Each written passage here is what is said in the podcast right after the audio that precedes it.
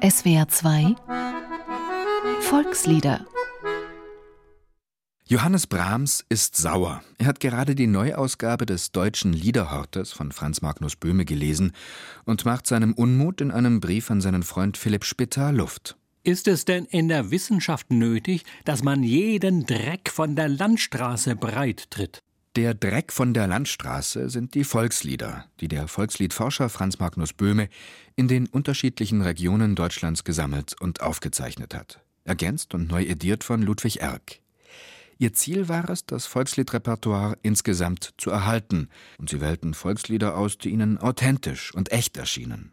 Also Lieder, die entweder aus dem Volk stammten oder vom Volk gesungen wurden. Für Johannes Brahms war das triviale, minderwertige Musik. Finden Sie in dem ganzen Böhme auch nur einen Takt Musik, der Sie im geringsten interessiert, ja nur berührt? Er regt sich auf, beginnt eine Streitschrift zu schreiben gegen diese Liedersammlung, gegen die Herausgeber Böhme und Erck und diese ganze Sorte Pächter des Volksliedes, und dann überlegt er es sich doch anders. Er geht die Sache konstruktiv an und macht einen Gegenentwurf. Eine eigene Sammlung deutscher Volkslieder entsteht, von ihm ausgewählt und harmonisiert. Eigentlich ist diese meine Sammlung das, was von einer großen Streitschrift gegen Böhme übrig geblieben ist, an dessen Büchern ich ungemein viel auszusetzen habe.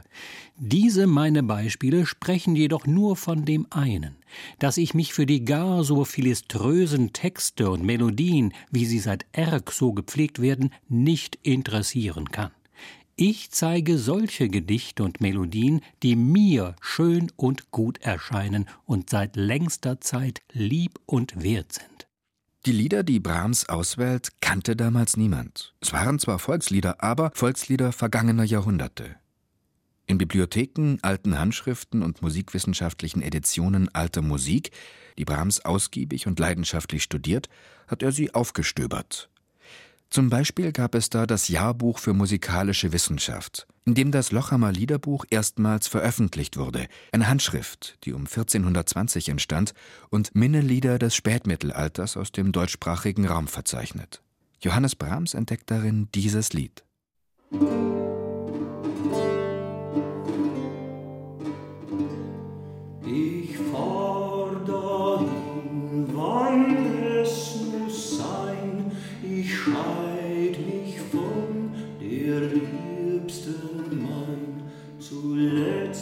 ich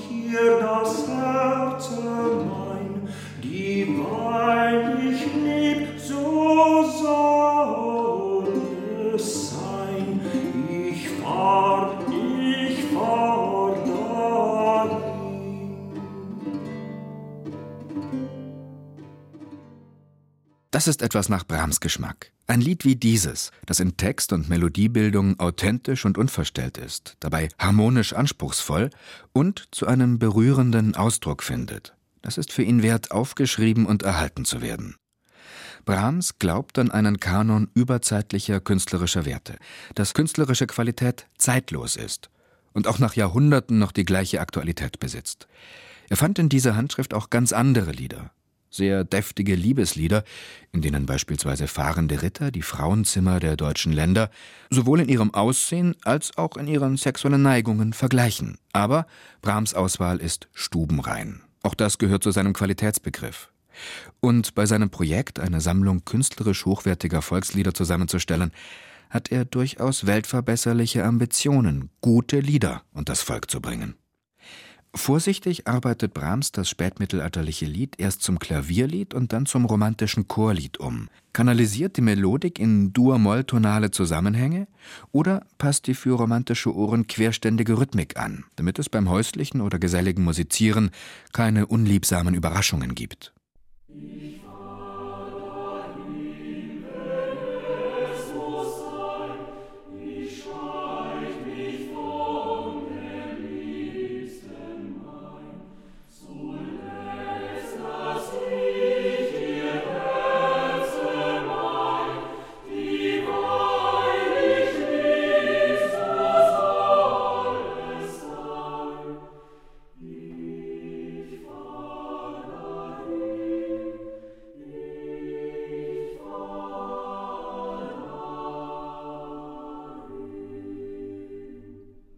49 deutsche Volkslieder hat Johannes Brahms auf diese Weise ausgewählt und vorsichtig modernisiert.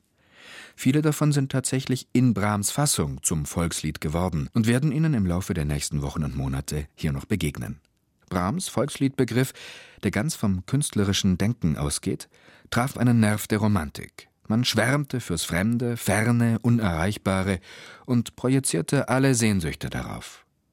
Das gilt für die ferne Geliebte ebenso wie für die Ursprünglichkeit der Natur oder eben die Vergangenheit wobei das Mittelalter rückwirkend zur Insel der Seligen stilisiert wurde. Vermutlich war diese einigende Sehnsucht nach der Zeit, in der die Welt noch in Ordnung war, auch der Grund, warum Hannes Wader und die Friedensbewegung in den 70er und 80er Jahren gerade diese ganz alten Volkslieder zum Kult gemacht haben.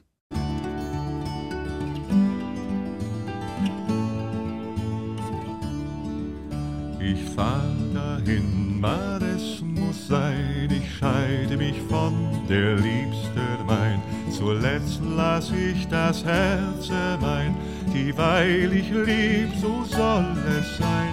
Ich fahr dahin, ich fahr dahin. Denn egal, ob es also um Industrialisierung im 19. Jahrhundert oder um den friedlichen Protest gegen Kalten Krieg und Atomkraft geht, die gute alte Zeit bleibt dieselbe.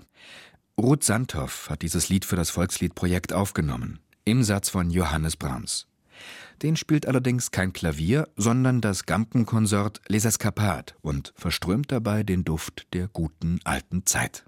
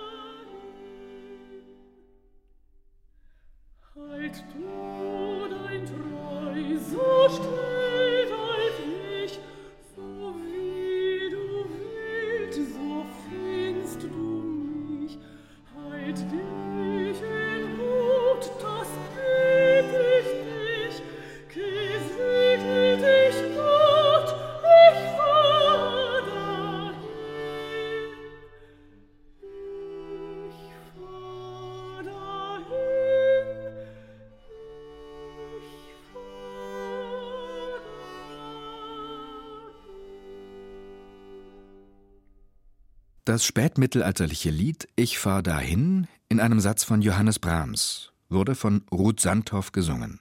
Begleitet wurde sie vom Gampenkonsort Les Escapades. Zuvor hörten Sie einen Beitrag von Dorothea Bossert.